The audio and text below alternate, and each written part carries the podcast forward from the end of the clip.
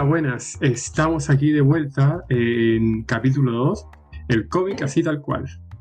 Antes de empezar, eh, agradecerles por el feedback que nos dieron en redes sociales, porque, bueno, no se escuchaba muy bien al comienzo, tuvimos problemas de audio, pero es porque, francamente, estamos grabando con cacharro.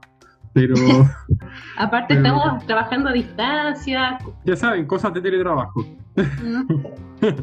y bueno, eh, para empezar, eh, en este número vamos a hablar sobre el cómic, sus características, lo que significan para nosotros ciertas cosas del cómic, como los personajes, el villano, el mundo en sí, lo que es una historia propiamente tal, y después lo más técnico, que es como los colores, las sombras, el arte realmente relevante para contar una historia que en un cómic y marca la diferencia entre un libro y un cómic propiamente tal. Hablemos sobre personajes principales y sus acciones. Cuéntame, ¿qué es para ti un personaje principal? Yo creo que para que un personaje protagonista sea bien escrito, es necesario que tenga una motivación que destaque y que la lleve a lo largo de toda la narración o incluso que puede ir cambiando. De hecho, eso lo hace mucho más dinámico también. Pero que esté presente, que no sea un personaje como pasivo, inmóvil o que se deje llevar por simplemente lo que vaya aconteciendo en la misma historia. Escucha, en el caso del cómic, yo he visto, no lo he visto tanto, pero he visto más eso como en un manga, como Saitama que claro. Saitama es muy, hagan lo que sea, váyanse de mi casa. Y él se deja llevar por la historia, pero es su historia. Es bueno como que tenga un deseo, así como qué es lo que quiero, cómo lo voy a lograr, por qué. Como que son preguntas que deben ser contestadas en el cómic. Por decirte Spider-Man, que es como, ya, mi motivación es ser una persona responsable con mi poder. Esto lo voy a lograr eh, personas. ¿Y por qué? Porque me siento culpable por lo que pasó con mi tío Ben. ¿Cachai? Es que esa es la cuestión, como que la motivación de Spider-Man en sí es como esa promesa implícita que quedó en el un gran poder conlleva una gran responsabilidad. Que mm. irónicamente lo vemos en el primer número de Spider-Man, pero no lo dijo Spider-Man, lo dijo Stan Lee. Pero es como una promesa implícita que ninguno de los dos personajes dijo, pero el autor lo pone ahí para dar como el pensamiento, lo que siente el personaje, y a lo largo de todas las demás adaptaciones han dicho, sí, el tío Ben se lo dijo para que el personaje tenga una conexión con su tío Ben, y la frase es como para darle la guinda sobre el pastel. Lo que encuentro un poco aburrido de Spider-Man, oh, como que... no, yo amo Spider-Man, pero marcó tanto eso, ya no puede cambiar de meta en su vida como que, por ejemplo, hablamos mucho de Loki en el capítulo anterior, pero siento que Loki sí ha tenido distintas motivaciones. Esto de ya, en un principio como era villano, lo que quería era conquistar a Asgard, humillar a Thor, y luego de que murió y revivió a este Kid Loki y of Asgard, esto cambió a ser mejorar como persona, restaurar sus errores. Así que creo que ese dinamismo igual es mucho mejor que estar estancado en una sola motivación. Escucha, ahí donde se ve la diferencia entre un hogar nuclear y, un hogar disfuncional, pues, porque Loki tiene un hogar disfuncional y pucha. Esa es como la cuestión. Eh, entonces, el protagonista, para ti, tiene que tener la motivación del protagonista. Sí, siento que es lo que al fin y al cabo moviliza la historia. Pero hay cómics, por ejemplo, Invencible, donde el protagonista Mark es el, bueno, este es como el primer capítulo, él es hijo de Omniman, que es el héroe del planeta, es como una especie de Superman del mundo, y Mark es su hijo, pero él no sabe si va a tener o no superpoderes ya que él es híbrido. Un día despiertan sus poderes y él simplemente se deja guiar por lo que el mundo espera de él, como si tengo superpoderes le va a contar a mi papá, le hacen su traje, él tiene su traje, empieza a hacer cosas heroicas, lo hace porque su contexto social le pide que sea héroe. O sea, Pero te das cuenta que después, cuando empiezan a revelarse secretos del Estado y cosas así, él empieza a tomar sus propias decisiones. Y ahí es cuando el ah. personaje se desarrolla de mejor manera. Pero eso es lo gracioso, como que casi al final él dice, no, yo no quiero ser más héroe, ser héroe una estupidez, por diferentes razones que no les vamos a decir porque la idea es que lean el maldito cómic. Ojo, está escrito por el mismo que escribió The Walking Dead, pero esta, pero esta vez sí lo escribió él. ya. ya. Eh, uh, pero, pero eso, el personaje, su motivación al comenzar, siendo él el protagonista, no es algo que él haya elegido, sino que el contexto social de ser, que su papá sea un héroe que está en una especie de Liga de la Justicia, al ser el hijo de héroe, es lo que se espera de él. Es que Y creo también que también esta historia lo que intenta hacer también es de construir un poco el clásico cliché, esto de que es un superhéroe y va a la universidad, es como Spider-Man. Cuando trata de hacer las cosas a su manera, destruye Las Vegas. ya, ese spoiler fue Sí. entretenido, pero eso nos demuestra que tal vez la motivación, el personaje principal, no sea tanto la motivación de lo que él quiere hacer así como propiamente tal, sino el camino que va construyendo y cómo va cambiando el pro- en, el- en ese proceso. Para mí, para que sea un buen protagonista, Ah, tiene que tener ese factor. mm, Y Bueno, yo- además, también sería lo que creo que es la caracterización de este personaje, como que no puede ser solo yo hago esto, sino que también la idea es como que el autor sea capaz de describirlo en mayor medida, como qué le gusta, qué no le gusta. sí. Lo que sí, normalmente en los cómics de superhéroes, como que la motivación es más que nada proteger, a, salvar al mundo, porque si tú le preguntáis a Iron Man cuál es su motivación, es más que el mundo siga girando. Ahora te voy a poner un caso que para ti es bastante personal. Y que me, va, y me vas a decir cuál es la motivación de este personaje. ¿Cuál es la motivación de Deadpool? Mira, Oh. todas las personas que han, que han leído así como su par de cómics de Deadpool dirían el dinero. No, pues yo creo que la motivación de Deadpool, Yo creo que la motivación de Deadpool, así súper así, súper sincero, ok, es entretenerse, pero mantenerse íntegro a la serie. Sí, yo creo que va simplemente por. mm, esto me tinca ahora. Me parece buena idea. O como dices tú, suena divertido, lo haré. Claro, él tiene su propia ética, su propio código, pero como es una persona que no se ciñe por las reglas de los héroes convencionales y al ser un mercenario, él simplemente como que acepta misiones y se deja llevar un poco más por lo que es el contexto, como decías tú antes. Porque también, pucha, la motivación de otro personaje importante es Constantine. Él tiene una motivación realmente, además de cigarros. es como. Alcohol, alcohol. Yo creo que la motivación de Constantine es mantenerse vivo y ayudar a las personas en la medida de lo posible. Pero también en sus cómics se ve mucho como ese toque de anarquismo. Como que él ve los gobiernos, pero como él es mago, él se siente por sobre eso, pero no usa sus poderes para imponerse sobre eso, sino que él basa su anarquismo en una forma más de me mantengo vivo sin tener que usar, ser parte del mercado. Y así le falta el respeto a todo este, a este, a este sistema Estoy por sobre el sistema solo por eso, pero sin intervenir violentamente. Es como que, Mm. eso es como la onda de Constantine, como motivación tiene realmente una, no se sabe, pero el personaje es uno de los favoritos de los lectores, ¿por qué? Porque un concha de su madre. Actúa Es que muchas ese, veces de ese es el punto al que voy. Tiene que tener motivación, pero también es importante cómo lo caracterizan. Porque claro, ni Deadpool ni Constantine tienen una motivación clara y unilateral a lo largo de todas sus historias, pero el cómo son descritos, eso llama mucho la atención del lector. Porque tienen personalidades carismáticas, porque eh, son chistosos, entonces como que igual o es uno o lo otro y eso se balancea. Sí, pues, se dan una retroalimentación como uno tiene algo que el otro necesita y el otro tiene algo que el otro también necesita o tal vez no necesita, pero le sirve para que se pueda desarrollar como persona. Y eso también se da mucho en las relaciones interpersonales. Sí, es por eso es Sí, importante porque- también los personajes secundarios.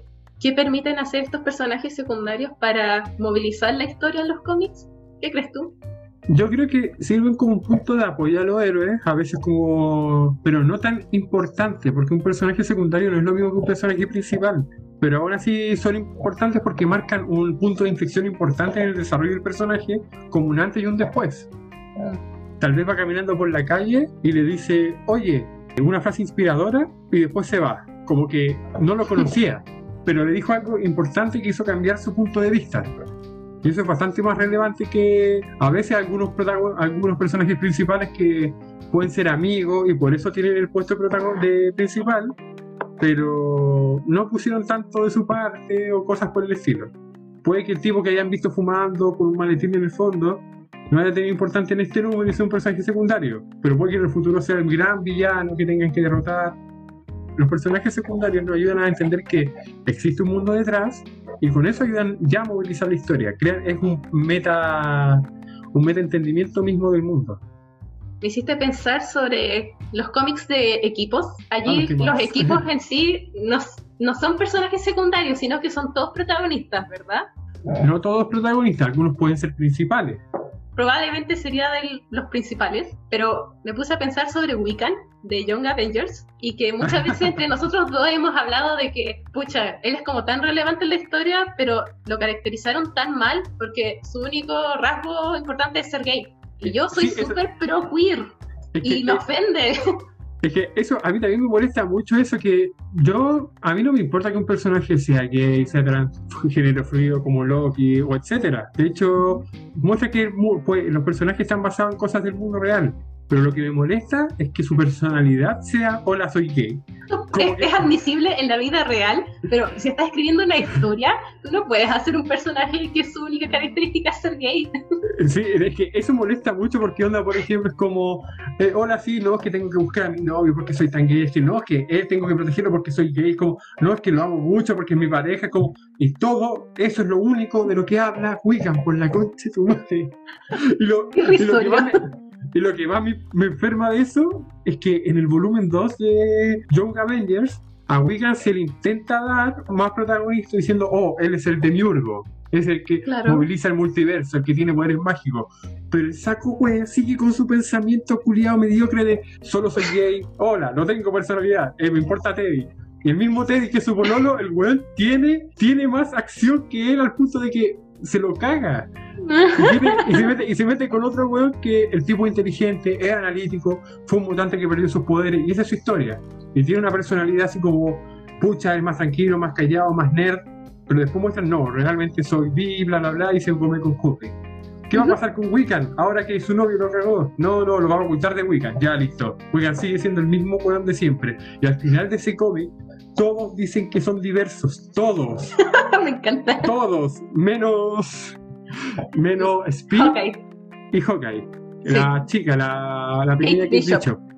en verdad, como que me supera. De hecho, la estética del personaje es muy bacán, al punto que yo quería hacer cosplay de él, pero no tiene personalidad, simplemente no la tiene. Como. Y el personaje, cuando se creó el personaje, como tal vez todavía existían prejuicios sobre estas cosas, probablemente lo hicieron como para intentar iniciar un poco la inclusión, pero al no saber escribir personajes de esta disidencia sexual, ¡pum! Gay. ¿Cuál es, cuál- es? Oh, Wiccan es gay. Oh, sí, somos tan inclusivos. ¿Y cuál es su personalidad? Ah, no, él es gay. Ah, buena, buena. Suena como yo. Como buena.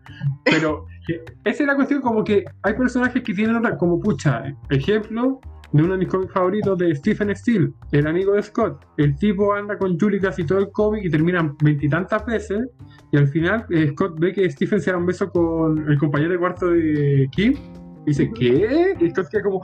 Y Stephen se pucha, sí, me di cuenta que era gay en el volumen 5, pero no te quise decir nada porque vi que estabas ocupando tus cosas lo único que hizo demostró toda su personalidad de que el era vago, le- quería ser músico, el tipo tenía talento, el tipo odiaba a Scott, el tipo sapió a Scott con Nice de que se lo había cagado, el tipo tiene una línea de personaje, el tipo tiene una personalidad. Y al final dicen que es gay, pero es como, no, no importa tan- tanto como el, el personaje porque él tiene su personalidad propiamente tal. Y el ser gay es como, ah, buena. De hecho, me estoy dando cuenta que muchos personajes que he leído se llaman Scott. Scott Pilgrim, Mr. Miracle Summers. también se llama Scott. Scott Summers. Pucha, Cíclope, no me importa, sí. Pero hay muchos otros personajes que sí se llaman Scott. Me carga, me carga Cíclope, yo soy Tim Wolverine. Magneto tenía razón. De hecho, hablemos de los villanos. Siento de Sí. que Magneto es un buen villano, como que tiene una buena motivación. Un villano a mí me encanta mucho también el Doctor Doom. Me da risa que al Doctor Doom se le enfrasque como villano, porque el tipo inició una revuelta popular en Latveria, que era su, su país de natal, pero después de eso, pucha, Latveria es como un país del primer mundo, donde no existe la pobreza, no existe el hambre, y bueno, Doom también pasó por eso, vio mucho, mucha pobreza en su país, se aburrió, lo tomó, y como era un genio, creó robots que evitaran que, la- que los conquistaran, y el tipo ahora tiene inmunidad diplomática y por eso no lo pueden meter preso en, en los mundos Marvel. Pero la verdad, verdad, cuando Doctor Doom hace algo, el mismo Reed Richard dice, si Doom hizo algo así, debe tener una razón. Doctor Doom siempre tiene una razón para hacer la cueva. No hace la cueva a tontas y a locas. Claro, no, es malo por ser malo como Carnage. Pero para él el fin sí justifica los medios. Por eso no es un héroe. Para él está bien matar unos cuantos, unos tres o unas diez personas para salvar un millón. Es como Simandias en Watchmen, que mm. ideó todo un plan estratégico y resulta que al final lo que quería hacer era matar unos millones para salvar billones, que era el resto del planeta. Entonces igual como que plantea ese cuestionamiento de es para un bien mayor, el bien justifica los medios. Aunque a mí me, gusta más el final de la película que el del cómic, le estoy siendo súper sincero.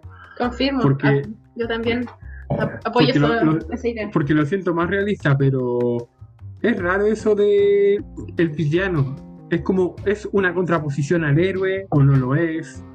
Pucha, hay villanos que son súper claros que es un villano, como el Joker. Porque es villano, pucha, literalmente ha matado a toda la población de Ciudad Gótica como unas cinco veces. Y a uno que otro Robin, pero para Batman los Robins son desechables. ¿No es cierto, no, con él no.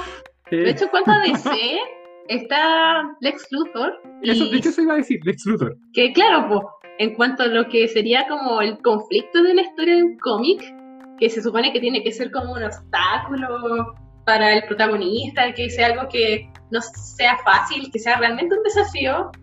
Claro, Superman es como un weón inmortal, así como que puede tirar rayos láser, como en Monster Inc.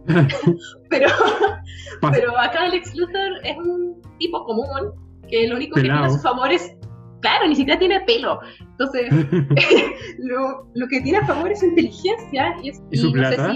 O sea, en DC, en DC tener plata es un superpoder, si no hubiera Batman. Escucha, también, claro, para Iron Man también. Oliver, y Oliver Queen también, el buen tiene plata y por eso puede ser flecha verde. Si esa es la weá, como que en DC, en DC tener plata es, es equivalente a ser héroe o villano. Es como. Claro. Eso. Es tener un superpoder. Entonces, mm. Lex Luthor. Yo no he leído ninguna historia de Superman. Me gustaría mucho leer eh, All Star Superman, que es de Grant Morrison. Es que, pucha, lo que se ve de Lex Luthor en varios Elseworlds y mundos paralelos es que si no existiera Superman, Lex Luthor sería una fuerza de bien. y de hecho, el problema del Luthor queda bastante, pero bastante claro en el cómic de La Noche Más Oscura. Como están en una situación de emergencia, los guardianes dividen todos los anillos de cada color en otro para que cada anillo de color vaya al representante más grande de cierta emoción. Pucha, a Barry Allen le tocó el anillo de la esperanza, el verde le fue a Gantler, el amarillo le fue al espantapájaro de Batman, porque el del miedo, ¿qué más da miedo? El espantapájaro. Pero el de la avaricia fue para Lex Luthor. Él es el ser más avaricioso del planeta Tierra. ¿Por qué? Porque él ansía poder. La cuestión es que el Luthor sería un héroe si no existiera Superman, porque para él la Tierra es de él, porque tiene la plata para poder controlar lo que sea, igual que el mundo real. Con plata se puede hacer todo. Los gobiernos no, lo han dejado eso más que claro. El ex Luthor, al ver que hay una fuerza que él no puede controlar con plata, se desespera porque no tiene el control. Y él se ve disminuido dice, sí, esa es la cuestión. Lex Luthor tiene envidia de Superman y él quiere tener lo que tiene Superman. Y para poder salvar el mundo y ser lo mejor, él le gusta controlarlo todo. Y, por eso somatiza con ser calvo, po. Si de algún lado tiene que salir esa psicología controladora. Sí, pucha, en, eh, en Tierra 2 creo que era, o Tierra 3, no recuerdo bien, donde los malos son buenos y los buenos son malos. Alexander Luthor es como el héroe más grande, él está con Luis Lane y todo, y tiene que pelear contra Ultraman, Owlman, y en cómics también ha pasado, Lex Luthor sí ha sido parte de la Liga de la Justicia. No me lo es que, eso, que Lex Luthor no es malo, solo odia a Superman porque es algo que él no puede controlar. Porque va más allá de su entendimiento. Él no puede creer que alguien sea bueno porque sí. Él piensa que Superman en cualquier momento, como es una bomba atómica andante, se va a ir en contra de nosotros. Porque él no ve el lado humano de Superman, él solamente ve a la criatura grande y omnipotente, él ve a Dios, y como un hombre de ciencia no puede aceptar que Dios sea el que esté salvando el mundo. es eso, la pelea de Superman contra Lex Luthor es la pelea de Dios contra el hombre, vista desde el punto de vista de Lex Luthor, desde el punto de vista de Superman es, yo estoy salvando al mundo de alguien que quiere controlarlo, del típico villano que quiere controlarlo. Son dos visiones súper opuestas y ambas son correctas, porque Lex Luthor si quiere controlar el mundo, pero no lo quiere controlar para hacer lo suyo en maldad, para caos, como Superman cree. Él quiere controlar el mundo para protegerlo. Y es mm. súper raro eso, porque su fin sí justifica los medios. Y ahí es donde vemos la complejidad del personaje, la contraposición de ideas. ¿Cómo se llama este cómic? Eh, cuando Superman es comunista. El ahí rojo, también se el tira. Eso, el hijo rojo. Ahí también se tira la talla de que Lex Luthor, estando en Estados Unidos, dice: Ah, si Superman hubiera nacido aquí, las cosas serían distintas. Y uno, Ah. como lector, es como: No, amigo, claro que no. Ami- Amigo, date cuenta. Sí. Es como raro, pero es gracioso como gran parte de las veces la, la idea de un villano es una contraparte oscura del mismo héroe. Por ejemplo, Venom, Flash Ah. Reverso. ¿Qué quieres decir que, que Venom es un villano? O sea, al comienzo lo era. ¿Ya? Y después no, pero que, pucha, ¿los villanos se pueden transformar en buenos? Sí, sí se pueden, ¿no es cierto, Loki? Ven, besito. No. Pero, pero ¿qué es la cuestión? Que un, que un personaje que nazca villano no significa que se va a quedar siempre villano. El mismo Magneto es un ejemplo, Magneto ahora es un X-Men. Y es gracioso como el mismo Magneto le ha dicho varias veces el pare de Cíclope diciendo, oye weón, esto ya se está volviendo turbio, bájale, bájale el cambio. Como, ya, yo era el villano, pero te estáis pareciendo demasiado a mí, cálmate. De hecho, podríamos hablar como mil horas sobre los villanos. Tal vez deberíamos hacer un capítulo respecto a eso. Y hablando de los villanos que quieren conquistar el mundo, ¿cuál es el mundo que quieren conquistar realmente? Hablemos del mundo. Yo creo que es sumamente relevante cómo se construye el mundo en un cómic, porque o, puedes basarte en la realidad tal cual es, o puedes hacer un mundo fantástico y crear todo su política, su física, si va a tener magia o no. Eh, Es, tu espacio para darle toda la creatividad que tienes como escritor y artista. En eso yo veo un problema, pero no en la cuestión de que en parte tienes razón, pero en historias consolidadas como todo el universo Marvel o todo el universo DC, el mundo se tiene que construir sobre unas bases claras y cosas que pueden o no transigir al momento de crear el mundo.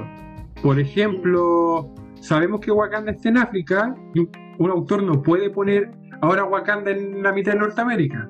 No, tiene que respetar sus propias reglas internas. Porque igual, después uno como lector se pregunta, oye, que no era de otra forma, porque eso pasa mucho en los cómics. Como un personaje cambia por distintos autores, a veces no respetan ciertas cosas y uno queda confundido como lector y se enoja como fan. Sí, es como onda, no podéis poner a Asgard en Oklahoma.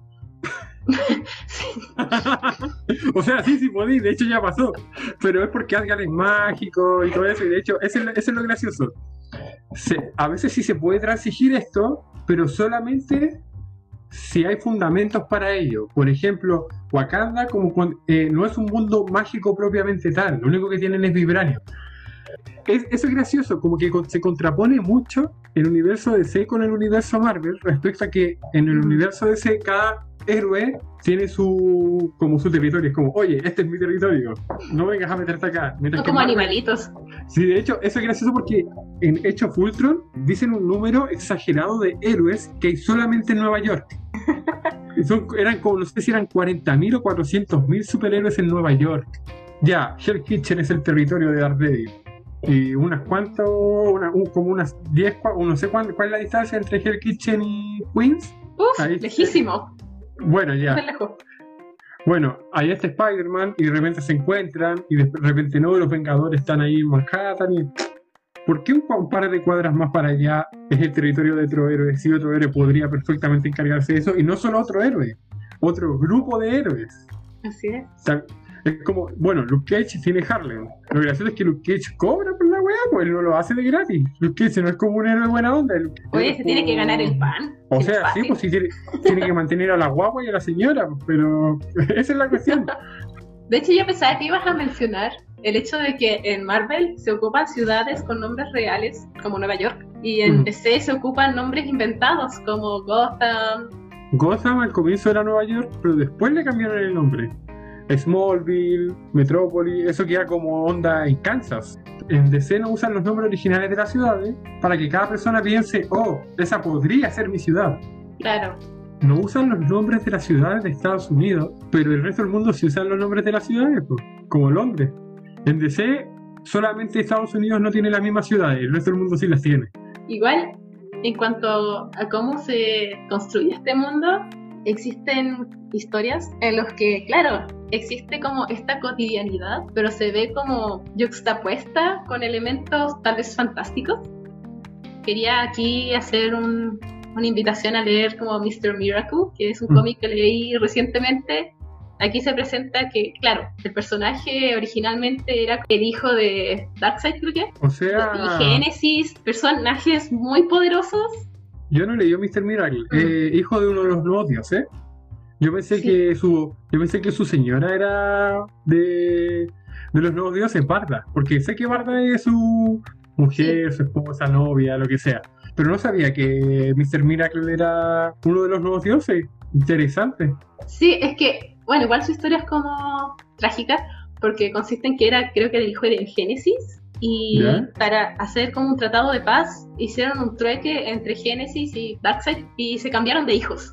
Darkseid al final se queda con Mr. Miracle y lo tortura, lo mantiene como en el infierno. Y aquí aparece la gracia de Mr. Miracle, que es ser un escapista. Él logra salir del infierno. ¿Cachai?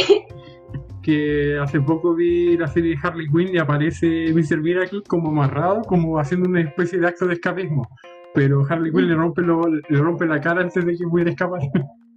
Por eso es gracioso, porque me dice, ahora me dice, eh, él, se dedica al escapismo, es como su especialidad, y al verlo así en esa serie es como, ah, ah ahora es más gracioso.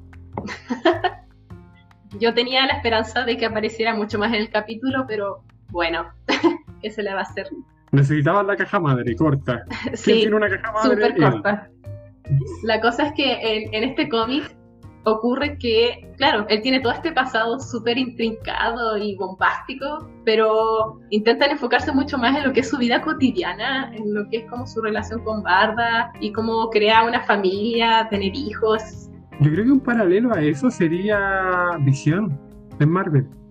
Que era un mm. robot que fue creado por Ultron para que destruyera a los Avengers, pero se da cuenta que eso no es lo que él quiere hacer y que quiere salvar a las personas y traiciona a su creador y se vuelve un vengador.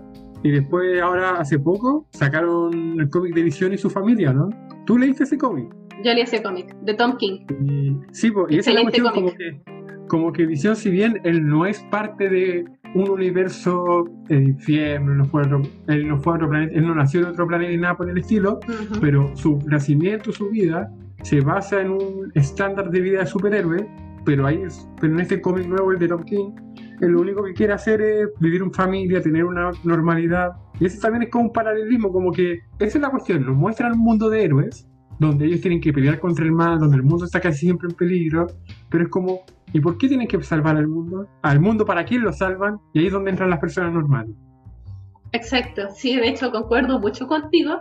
Igual uno al fin y al cabo simpatiza mucho más por el lado humano que tenga el personaje, por esas acciones mundanas, como se dan como en algunas viñetas de esta Mr. Miracle, que te muestra así como a Darkseid comiendo una ensalada de vegetales. Como súper rupturista en lo que uno espera de los ciertos personajes, que son como todopoderosos. Y al final resulta que igual tienen que ir de compras, igual tienen que cambiarle el pañal al bebé y cosas así. O sea, yo de Darkseid esperaba que tomara sangre en un cáliz de cráneo, pero. come verduritas. Oye, y de hecho, también rescato mucho tu, aporte de visión. De, los, de todos los cómics que he leído, es el que mejor construye un sentimiento de suspenso, porque es como un robot. Entonces tiene como esta intención de parecer humano, pero realmente no lo es. Entonces se vuelve como una sensación súper extraña. Y como lo relata Tom King y su dibujante que hacen que haya como pausas incómodas o que repitan palabras, ah, construye muy bien el suspenso. Pero es que Visión igual tiene patrones cerebrales de diferentes héroes. Por ejemplo, el primer Visión tenía los patrones cerebrales de Power Man. El segundo Visión, que es el de los Young Avengers, el de los primeros Young Avengers, tenía los patrones cerebrales de eh, Kang el Conquistador, pero siendo niño chico. Pero esa es la cuestión, como que únicamente un robot tiene más personalidad que Wicca, que triste. es muy real. oh.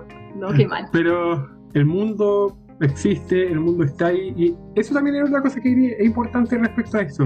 Que tal vez eso hace que las películas de Marvel, al tener personajes más humanos o que más relacionables con las personas, sean más fáciles de adaptar a live, action que las películas de DC. De hecho, sí. Eso es lo que me gusta más de Marvel. Los personajes son mucho más aterrizados. Como que los de DC son muy endiosados y es como que lata tener que simpatizar con este personaje con el cual no me siento en ningún sentido identificada. Es que esa es la cuestión, como que en Marvel son humanos que aspiran a ser dioses y en DC son dioses que aspiran a ser humanos. Y por eso la, la historia de Superman, mucha gente dice, no me llama la atención Superman porque a lo lejos lo ven como simplemente como el ser perfecto, el Boy Scout, el que iba a cruzar a la abuelita, la calle y todo eso. Pero el conflicto de Superman es querer ser más humano, porque Superman no es la identidad secreta de Clark Kent. Clark Kent es la identidad secreta de Superman. Es como Superman ve a las personas, como trata de adaptarse a ellas. Hmm. La gente de ese es muy tonta porque cómo no logran distinguir a Clark Kent de Superman. Y en un cómic, y Batman dice por qué no lo logran distinguir, porque cuando es Clark Kent se encorva, se cambia el peinado, se pone esos lentes que cristales especiales que hace que la gente no lo reconozca, la estupidez que, que le hayan inventado a los guionistas. Y también, y también Batman dice que el Superman cambia su voz en una octava. Y esa leve diferencia hace que las personas no puedan distinguir una voz de otra. Wow. O sea, es como Gerard bastante- Way. Como en, un, en el escenario es uno y de noche cuando está en su casita es otro, como Shrek. ¿No se la Sí, Fiona? Oh. Ya. Eh, listo. Y ahora, narrativamente hablando, ¿cómo se hace que una historia sea interesante? ¿Cómo puede llamar tu atención? ¿Cuál, es- cuál es tu giro dramático del tercer acto? Mira, yo no exijo que sea una ruptura dramática y que cambie por completo todo lo que es la historia. No necesariamente tiene que hacer eso. No tiene que besar a la sí-. Claro, pero sí que mantenga mi atención y que me mantenga leyendo el siguiente capítulo, como ocurría Mm. mucho en lo que es Invincible. Es que la Invencible igual es para el pico. Es que en cada capítulo hay un cierre que decir, oh, tengo que Oh. seguir leyendo. Entonces, No, y, te mantiene al tanto. y la mayoría de esos cierres están cubiertos de sangre. Sí, es súper crudo en verdad. Sí, Pero como el dibujo es igual amigable, no se vuelve asqueroso. Sí, es que eso no es asqueroso porque no es tan grotesco como de índole sexual, sino es como grotesco de índole sangrienta. Y sí, hay temas sexuales entre medio, pero no lo muestran. No es tan gráfico, pero si veía a tu personaje heroico, ver cómo le revienta la cara a un villano y luego cuando se le rompen las manos de tanto golpearlo, empieza a golpearlo con su cara. Créeme, créeme, eso no es bonito. Pero pucha, el Sentry partió la, partió la mitad a Alex. Marvel también se las trae. También a Cletus Cassidy también lo partieron por la mitad. Sí, el mismo Sentry. A, no, a Sentry, Sentry tiene algo con partir a la mitad de las personas. ¿Qué está pasando? es como Bane. Pero la diferencia es que supuestamente el Sentry era un héroe. Pucha, Loki antes era un villano. el cielo es azul. Norman El era- Capitán América no, es, es alguien respetable. sí. ¿De qué estamos hablando? ya, eh, elementos que hacen esto. Ay, lo odio tanto. Ya. Pucha, a mi parecer, lo que hace interesante una historia, como por ejemplo Ujú. en Scott Pilgrim. Oh, espera, Ramona se entera recién que Scott la había cagado con Knives y que ella era la otra y era la patas negra. O, oh no, Scott descubre que Ramona realmente no era tan buena como decía y, él se había- y ella se había cagado a todos sus ex en el mismo Infinity, cuando al final del primer cómic dicen en la Tierra ya no hay vengadores y Thanos sonriendo. Es como ese tipo de historia. O cuando descubren quién mató al Watcher en Original Sin. Ah, ¿verdad? O sí. todo Original Sin, porque el cómic parte cuando, bueno, el villano que tenía un ojo en la cabeza como que revela los secretos de todo. Y ahí todo se les revela sus giros dramáticos de que, oh, parece que Tony Stark es el culpable del accidente de Hulk. Oh, eso fue Oh. súper bueno. Y después se tiraron las medias puteadas. Oh, oh, la mole es la culpable de que el Doctor Doom sea deforme. Oh. O la hermana de Thor, que es Angela, y que no se sabía de su Oh. existencia. O que eh, después de que la araña haya mordido a Peter Parker, mordió a otra persona más. ¡Oh! ¡Ah! ¡Ah! Y Y ahí aparece Silk, que es entera bacán. Sí, sí. Y se come con Peter. ¿Y dónde estaba Silk? Encerrada en un búnker. Ella hizo cuarentena como corresponde. Estuvo en cuarentena desde los 60. Qué triste. Oye, ella terminó como con ansiedad y ataque de pánico, parece. Y en cuanto a lo que sería el diseño de un cómic, Ah, lo... el cómic ha pasado por hartos cambios. Ayer mismo leí el primer de X-Men. En cuanto a la imagen propiamente está, ahí Tim Grey muestra que tiene telepatía y sorpresa, de sus manos salen unos rayitos dibujados y alrededor de los objetos el mismo tipo de rayitos para que simbolizar que está levantando las cosas. Y esa es la cuestión como que los personajes dicen todo lo que van a hacer y lo decían en voz alta teniendo el recurso del globo de pensamiento, que digan todas las acciones que van a hacer. bueno. Claro, decían como todo muy literal y eso igual evitaba una buena construcción de un personaje porque se supone que no es como que te describan literalmente quién es él, que te hagan como una ficha clínica, así como, bueno, él es Matt, tiene 26 años, no, tú tienes que a través de acciones y de la toma de decisiones que haga el personaje, ir viendo transversalmente quién es también importante en esa evolución los colores y los tipos de personajes que estaban, porque antes algunos personajes eran ridículos, como de hecho el otro día se lo mostré a la Cata y nos cagamos de la risa juntos, que Daredevil tiene un villano que apareció en los primeros números que se llamaba El Matador, que era un torero, que supuestamente lo echaron de las corridas de toro porque era cruel con los toros. ¿Qué mierda me estás diciendo? Un torero cruel con los toros es lo que se espera de un torero. Es como, Oh. está decepcionado de esto. es como, no, no, no, no, mal, mal, mal, mal. Y su poder era tauromaquia, que conocía las místicas artes de la tauromaquia, que es básicamente saber ser torero. ¿Y qué hace con Daredevil? Le tira su sábana encima, se la pone para que no pueda ver a un ciego. Weón, Daredevil es ciego. Y lo peor de, y lo peor de todo es que lo descoordina, hace que pierda la... Lo estaba leyendo, espera, aquí. espera, ¿por qué se afecta a Daredevil? Y no, Daredevil, oh no, estoy confundido. yo creo que el que estaba escribiendo el cómic se aguantó el poner no puedo ver. ese, ese tipo de historia, ese nivel de historia, en la edad de plata. Mira, ya, pero es, esa es narración. ¿Qué me dices tú del, del artista? No, el arte son colores brillantes, algunos de tienen colores brillantes. El primer traje de Daredevil era horrible, un amarillo feo, pero feo. Muchas cosas eran horribles. O sea, el Capitán América ha mantenido más o menos los colores. Pero es que el Capitán eh, América da vergüenza ajena siempre. no, bueno, eh, Iron Man, sí, pucha, Iron Man partió como plomo. Lo bueno es que Iron Man tiene una razón para ir cambiando su traje, una razón de la evolución tecnológica. Puede cambiar de traje cuantas veces quiera porque en eso se basa su evolución, su superpoder como personaje, la evolución. Y los cuatro fantásticos nunca, hace poco recién cambiaron los trajes a Fundación Futuro, pero siempre usaron ese azulito bonito.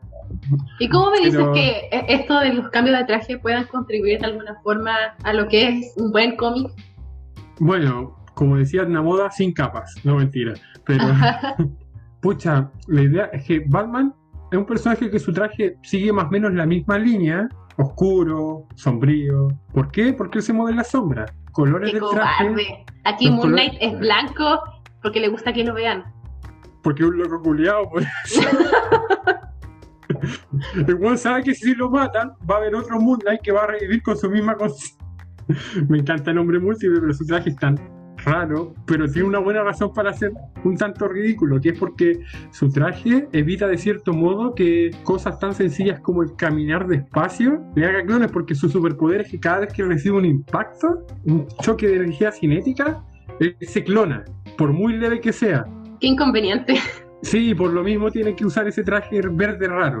Pero es como Larry de Doom Patrol que ocupa las ventas para proteger a los demás de su radiactividad. Sí, es que eso, también hay trajes funcionales que, nos, mm. que ayudan a suplirse, como el, flamante casco de Magneto, que sirve para que, o el de Juggernaut, que sirve para evitar que cierto pelado pedófilo se meta en su mente.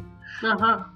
Esa es la cuestión, como que muchos trajes tienen como ese elemento utilitario, como el mismo Star-Lord, que tiene esa máscara que le permite respirar en el espacio, que a un humano lo harían pebre.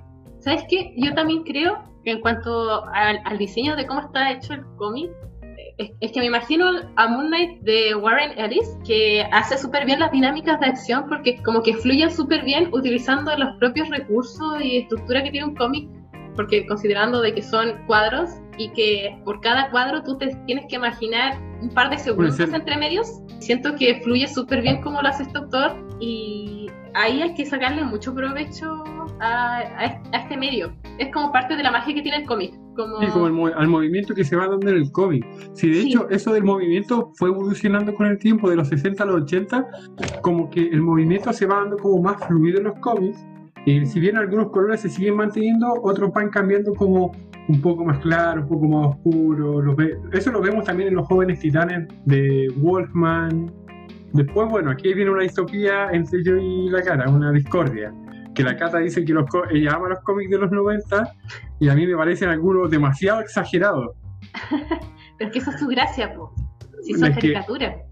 Pero, Cata, y le digo, en los 90 el cómic tuvo una crisis y, pucha, vean el Capitán América de... De Rob Liefeld, búsquenlo. Eh, busque, no, eh, el tipo que no sabe dibujar piel, de cuál se burla Deadpool en Deadpool, bueno, en las dos Deadpool. Es que Rob Liefeld tiene esta característica de hacer muchos bolsillos, hacer muchas armas, hacer pies deformes y cabezas pequeñas con cuerpos muy musculosos. O sea, tiene como muchos clichés. Entonces tú apenas ves una imagen de su dibujo, tú lo reconoces inmediatamente. Se lo voy a poner así. En los, en los 90, las armaduras de Iron Man empezaron a marcar los músculos. ¿Por qué? Ego, probablemente Tony Stark es así, puede que sí, pero es innecesario. Y armas que son más grandes que los mismos personajes. Y el fetiche raro con no, el fetiche raro con esos bolsillos que incluso hay un personaje hecho de puros bolsillos como parodia a una broma eso. Eso es lo que en los 90 aparecieron personajes oscuros. Y algunos son grandes actuales como Lobo, como Deadpool. Es que eso es lo importante de los 90, es la creación de personajes novedosos, como dices tú, Deadpool, es que, en general. Es que eso, yo creo que lo importante en los 90 fue la creación de conceptos de personajes, pero en cuanto al arte, no. Que en los 90 se exagera mucho y, los colores no son tan brillantes, es mucho más oscuro, mucho más lúgubre. Diría que eso más de los 80, en los 80 le dio por ser muy edgy. Pero como en los 90 rejuvenecieron esto de los colores saturados y brillantes. Sí, sí, sí, al final de los 90 se nota una evolución en colores distinta de los comienzos de los 90. Algunos diseños, bueno, por algo se cambiaron, ¿no? Mira, por ejemplo, en Spider-Man 2099, el clásico traje que apareció en los 90 es el azul con rojo. Y ahora en los 2000, tal vez creo que fue en el 2012, 2013, por viajar al, o sea, perdón, al pasado, que sea la actualidad, eh, Spider-Man le construyó un traje que es blanco con rojo y negro. Sí, y es bastante bonito, a mí me gusta harto. Pero si tuviera que escoger, probablemente me quedo con el azul con rojo. Es que, eso también es otra cosa importante, interesante, que en los 90 a todo el mundo le dio como esta cosa del futuro. Sí. Sí, de hecho la línea 2099 de Marvel nació ahí, pues. Así es. Aunque el, aunque el único personaje relevante del 2099 fue el Spider-Man, los demás... Y después de ya esto, habiendo pasado por los buenos 90 para la cara, los malos 90 para Felipe, pasamos a los 2000, que al comienzo de los 2000 se empezó a retomar como un dibujo más serio, un dibujo más estilizado, más bonito, y después de plano a la computadora. Y entre medio un par de casos importantes, pero esto del computador hizo que de cierta forma fuera más fácil dibujar escenarios, y con esto también hizo como que los colores fueran más realistas. Es gracioso como después del One More Day y el Back in Black de Spider-Man, se ve que hay mucho de esto digital, pero eso no le quita la gracia al personaje hace que sea, su mundo sea más rico, más colorido. Perdón por ser locatete, pero en Journey to Mystery de... se nota que Loki al ser un niño chico no pasa tanto por ese mundo lúgubre, siendo que igual tiene que ir a escenarios lúgubres como el infierno, Hell, y eso, en la evolución de los colores, yo creo que no tanto la historia propiamente tal, sino el tono de la historia. Creo que eso es a, lo que vamos. eh, cómo los colores permiten marcar un tono sea lúgubre, mm. sea alegre. A mí se me ocurren los colores simples de los primeros cómics, un poco más complicados en los 90, que son historias como más de antihéroes. Y después ya en los 2000, con el cambio de tecnología.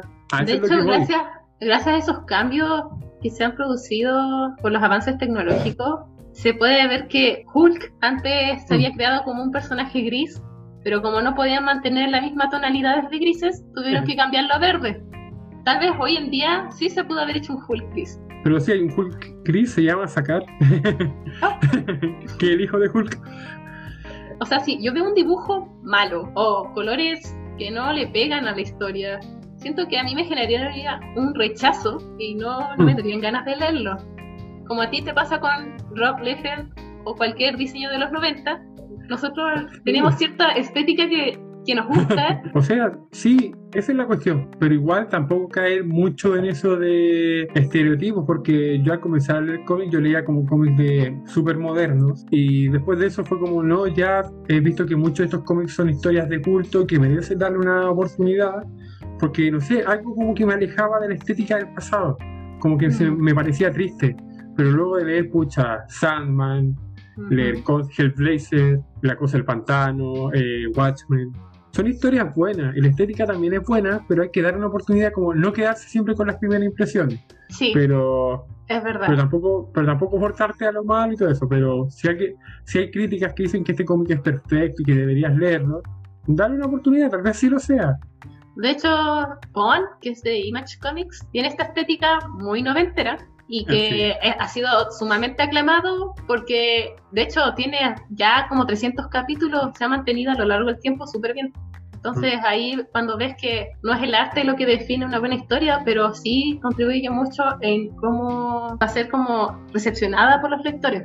entra por la apariencia, entra por la vista en, en estos casos. Al ser el cómic un formato donde el arte juega mucho gran papel en- para contar una historia, dado que lo único que nosotros leemos es el diálogo, y ese tipo de cosas son los que hacen este medio tan especial y tan único. Que no solamente son una historia contada, que la historia no solamente se cuenta entre una conversación entre dos personajes, sino en acciones, en cosas que pasan. Bueno, al menos no ahora en los 2000. En los 60 podía pasar. En los 60 sí, en los 60 había una voz de narrador diciéndote todo lo que sucedía. Este este fue un capítulo más técnico, porque igual es importante entender estas cosas para poder leer cómics. Y lo más probable es que la próxima, el próximo podcast sea cómo iniciar en los cómics, como en qué les gustaría fijarse y cosas por el estilo. De hecho, este capítulo nació para explicar un poco el por qué escogimos los cómics anteriores, como Sí. qué fundamentos, tal vez técnicos o elementos de un cómic nos permiten decidir qué es mejor que otro. Sin nada más que agradecerle por su atención, gracias. Eh, invitarlo a que nos sigan en las redes sociales, en Tweet Podcast, en Instagram y Tweet Podcast en Facebook. Y en Spotify, que es donde espero que hayan escuchado esto, porque si lo escucharon en Anchor, son demasiado hipsters, lo lamento, pero escríbanos si les gustó o no. Yo probablemente en estos días vaya a poner una encuesta sobre aspectos a mejorar, porque siempre vamos a querer mejorar para poder llevar un mejor contenido a ustedes. Y si nos quieren recomendar un cómic también, recomiéndenos, háblenos por interno, moléstenos. Siempre estoy atento a redes sociales. Si también quieren leer algún cómic, yo les puedo decir un cómic. Eh, nada más que decir, yo, Felipe, me despido. Cata, te, te tiro la pelota para que despidas el final. Sí, muchas gracias por escucharnos. Ojalá les haya gustado nuestra visión técnica de qué es un buen cómic y cómo se construye. Gracias y nos vemos en el próximo capítulo.